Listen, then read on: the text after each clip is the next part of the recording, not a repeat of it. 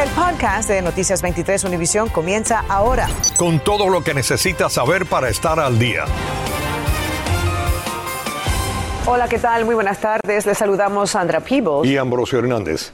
En estos momentos está en la cárcel una joven madre de Homestead acusada de intentar asesinar a sus dos pequeños hijos. Cuando la policía respondió a la residencia tras la llamada al 911, encontró evidencia para poder llevársela arrestada.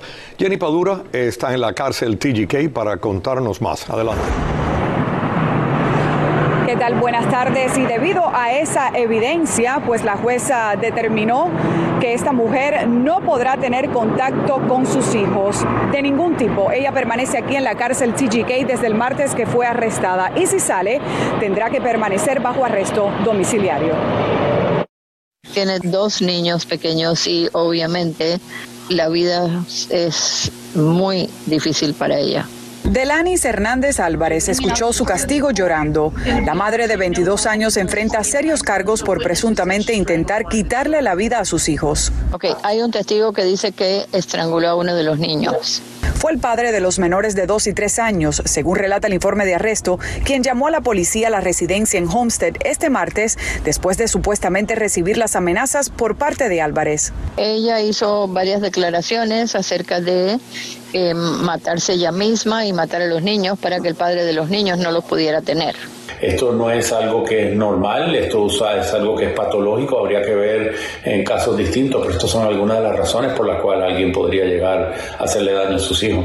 En el reporte también se establece que uno de los niños presentaba marcas rojas en su cuello. Pero si son marcas rojas alrededor del cuello, eso normalmente es consistente con tratar de estrangular a, un, a alguien. La acusada insistió en que no lo hizo.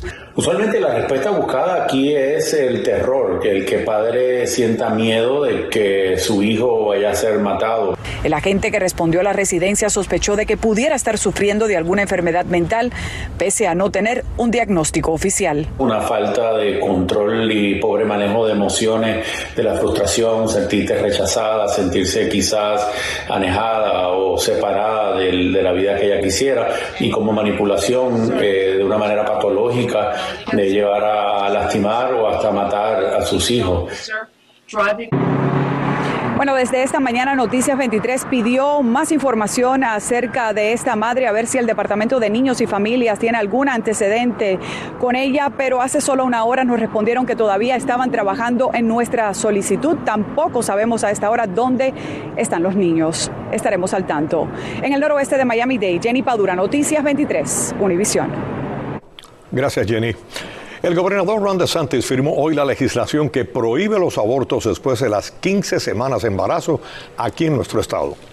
La ley se concreta luego de un acalorado debate entre demócratas y republicanos en la legislatura estatal. René Anciani nos tiene reacciones. Es la ley HB5. El gobernador Ron DeSantis la firmó y entra en vigor a partir del próximo primero de julio. Prohíbe los abortos a partir de la semana 15 de gestación. This will represent uh, the most significant protections for life that have been enacted in this state in a generation. La nueva legislación que fue aprobada por el Senado en marzo no incluye excepciones por casos de violación o incesto y solo permite el procedimiento en dos excepciones, que la vida de la madre corra peligro o si el feto presenta anormalidades fatales. Uno no invita a los políticos a venir a sus exámenes médicos. Esta ley va contra la Constitución porque el acceso al aborto es ley en Estados Unidos. 15 semanas son casi cuatro meses donde la persona, la, mujer tiene eh, amplia, amplia oportunidad de pensarlo y hacer esa decisión. Además, la ley requiere que los abortos se informen al Estado, junto con datos sobre el por qué se proporcionó el procedimiento. Al menos dos médicos deben certificar que es necesaria la interrupción del embarazo, un punto que los demócratas trataron de modificar durante el debate, pero sin éxito. Cuando se habla de una vida y terminar una vida, yo creo que ese procedimiento es justo, debe de tomar el tiempo porque hay tiempo adecuado para recibir las opiniones de los doctores. Nadie está a favor del aborto. Lo que sí no queremos es que el gobierno se meta en decisiones tan privadas Con esta ley, Florida se une a otros estados conservadores que han impuesto restricciones al aborto. Para este verano se espera la decisión de la Corte Suprema del país que podría debilitar o anular el fallo histórico de 1973 que anunció el derecho al aborto en todo el país. Soy René Anciani, Noticias 23, Univisión. Gracias, René. Una niña de nueve años se convirtió en noticia cuando a puro llanto pedía a las autoridades de Estados Unidos que no los regresaran a México y luego a Cuba. Hoy nuestro colega Mario Vallejo los contactó en la isla y ahora revelamos el duro panorama que están sufriendo después de la repatriación. Esta es la misma familia que el mundo conoció a través de un video cuando la más pequeña del grupo rogaba a las autoridades migratorias que no los deportaran. Señor, no me Esta tarde el padre de la niña, desde la isla, nos muestra en qué condiciones viven después que Estados Unidos los regresara a México y México los deportara a Cuba. Y así es como estamos nosotros. Ahí está durmiendo mi esposa y yo. La niña está durmiendo con el abuelo porque no tenemos cama, no tenemos nada. Así es como estamos. Los vecinos nos han ayudado en algo, nos han colaborado con algunas cositas para poder cocinar algo de comida que nos han dado. Así estamos nosotros, Mary. Esta es la pura realidad de cómo estamos nosotros. Mire las condiciones. Así estamos. La niña cuyas imágenes le dieron la vuelta al mundo se llama Samantha María Cuello. Tiene nueve años y desde La Habana, Cuba, nos responde. ¿Qué recuerdas del momento de tu deportación? A las 3 de la mañana nos levantaron y entonces nos montaron a un, una pie cubana y entonces nos llevaron en un avión que decía Magni Shafter y nos llevaron para Cuba, nos dejaron en La Habana. La familia lo vendió todo para pagar el viaje por Centroamérica y lograr llegar a la frontera por donde lograron entrar a Estados Unidos. Aún no se explican por qué fueron los únicos deportados del grupo de decenas de cubanos. De esas personas que entramos a Estados Unidos que deportaron fueron a nosotros tres nada A todos los dejaron en México. A todos le dieron oportunidad. Yo no sé qué pasó con nosotros, que no nos dieron oportunidad de abogado, ni de hablar, ni de llamar a nadie. Ahora solo les queda apelar a la generosidad de vecinos y amigos de su familia en Miami para tratar de subsistir en un país del que intentaron escapar y ahora les niega trabajo y lo poco que se recibe por la libreta de racionamiento. Mario Vallejo, Noticias 23, Univisión. Los bomberos intentan sofocar un voraz incendio desatado esta mañana en un almacén de dos pisos en el área de la calle 46 y la avenida 69 en el noroeste de Miami-Dade. El dueño cree que se trató de un montacargas que se incendió adentro del local, pero las autoridades no lo han confirmado y las causas se mantienen bajo investigación. Infórmate de los principales hechos del día. En el podcast de Noticias 23, Univisión. Decenas de inmigrantes, en su mayoría cubanos, llegaron corriendo y se lanzaron al río Bravo, desafiando a los agentes. Unos pasaron, otros se quedaron y una pareja quedó separada por la corriente. Francisco Cobos tiene imágenes de este dramático cruce. Es un grupo de migrantes cubanos que llegaron sorpresivamente en masa y corriendo. Los policías que desde este martes estaban vigilando para que nadie cruzara la frontera fueron sorprendidos y corrieron para atrapar a los que podían. La mayoría de los migrantes alcanzó a entrar en el río, pero otros como esta pareja fueron detenidos. La mujer cae al piso mientras que el hombre que la acompañaba tiene que regresar para ayudarla. Un policía intenta detener a los dos, pero él comienza a forcejear con el oficial y le grita a ella que corra hacia el río y cruce la frontera. La joven migrante corre pero vuelve a caer. Su acompañante sigue peleando con el policía hasta que es sometido y más uniformados llegan para arrestarlo. Desde el agua la mujer le grita por su nombre. Quiere regresar por él, pero ya es demasiado tarde. Desde ahí mira cuando lo esposan y lo suben a una patrulla. Otros dos migrantes le ayudan a incorporarse y seguir caminando. Su rostro está lleno de sangre, tierra y lágrimas. Autoridades locales estiman que un promedio de 650 migrantes están cruzando diariamente a través del río Bravo. En Piedras Negras, México, Francisco Cobos, Univisión. Gracias, eh, Francisco, por ese informe. La Fiscalía General de la Florida está tomando acciones legales para prevenir la afluencia de migrantes aquí a la frontera suroeste del país y para esto intenta que se mantenga la orden del título 42 que el gobierno del presidente Biden planea dejar sin efecto. El título 42 permite que agentes fronterizos expulsen rápidamente a migrantes procedentes de países donde hay una enfermedad peligrosa.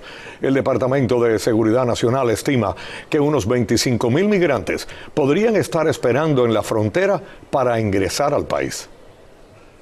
Este año la legislatura de la Florida no llegó a un acuerdo sobre una ley que se presentó en respuesta al colapso del edificio de Surfside y que pretendía mejorar la seguridad precisamente en los edificios. Como nos cuenta María Alesia Sosa, ahora familiares de víctimas y también políticos piden al gobernador que les dé una última oportunidad. No puedo creer que tengo que seguir viniendo acá para que hagan lo correcto. Junto a un grupo de políticos demócratas y los alcaldes de Miami-Dade y Surfside, familiares de las víctimas hicieron un llamado al gobernador para que incluya la reforma de seguridad en condominios en una sesión especial la próxima semana. Con el liderazgo del gobernador, ellos pueden seguir adelante pasando algo, algo para proteger, para dar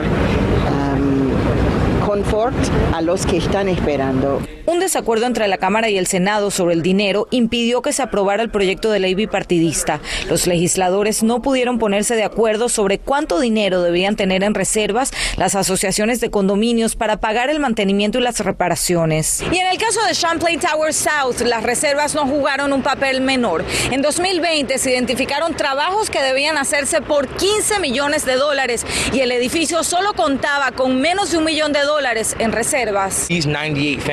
Las familias de 98 víctimas esperaban algo de nosotros y les fallamos.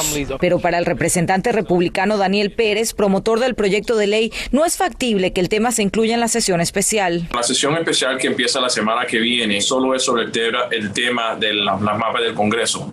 los demócratas saben eso muy bien, pero lo que ustedes vieron hoy fue políticas. Eh, querían tener su conferencia delante de las cámaras. Langesfeld, quien abogó por el proyecto en Tallahassee, dijo que DeSantis no se ha mostrado receptivo. Después de las primeras tres semanas, cuando terminó todo esto y cuando se fueron todas las cámaras, yo lo probé de contactar, le toqué la puerta en Tallahassee muchas veces, le mandé cartas, lo llamé y sí negó. Pedimos a la oficina del gobernador un comentario sobre esa reunión con Martín Langesfeld, pero no tuvimos respuesta. En Surfside, María Alesia Sosa, Noticias 23, Univisión. Bueno, estamos a solo minutos del lanzamiento en este día de apertura para los Marlins de Miami. El equipo se enfrenta a los Phillies de Filadelfia. Nuestro Ernesto Clavelo está en vivo desde la pequeña Habana, desde el estadio, para contarnos de esta jornada. Adelante.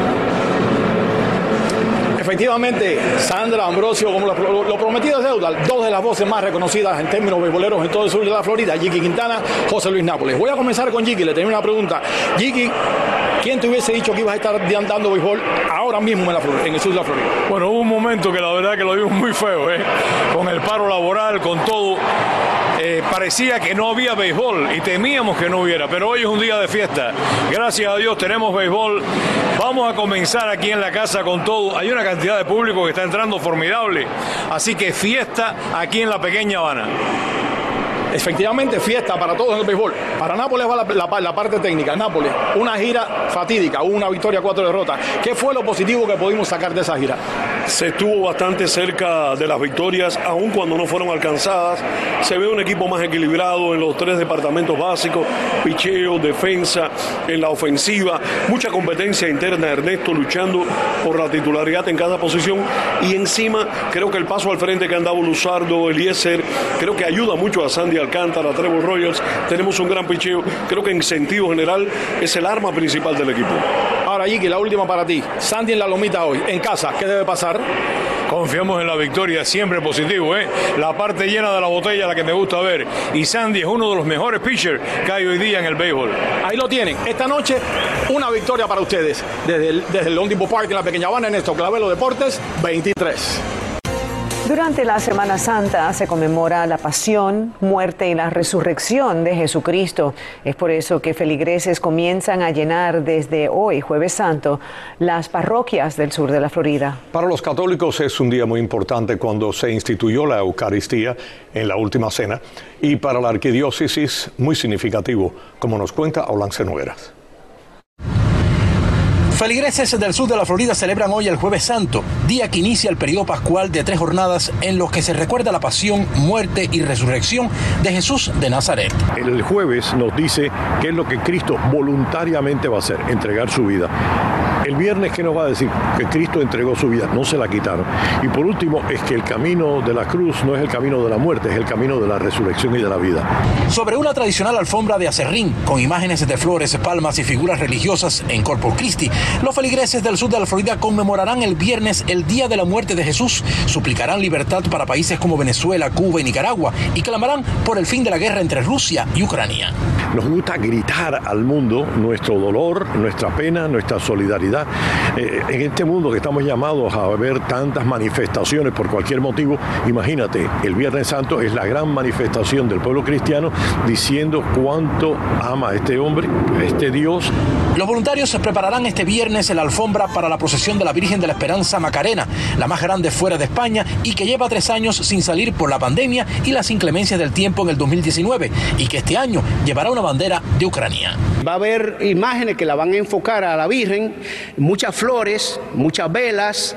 La tradicional procesión de la Virgen de la Macarena este Viernes Santo aquí en la iglesia de Corpus Christi incluirá por primera vez la salida del Cristo de la Misericordia, traído directamente el año pasado desde el exterior. El recorrido va a ser por la, eh, zona, diríamos así, de Winwood, la 7 Avenida, Winwood, y regresamos. Y en el camino mucha gente se van congregando para acompañar también a la Madre del Señor. Aquí en la iglesia de Corpus Christi, en la calle 32 del noroeste y la séptima avenida, pues los feligreses, los católicos, recordarán esta noche pues el pasaje de la última cena de Jesús antes de ser crucificado. Hola, Nogueras en Noticias 23, Univision. Acabas de escuchar el podcast de Noticias 23 Univision. Puedes descubrir lo mejor de los podcasts de Univision en la aplicación de Euforia o en univision.com diagonal podcasts.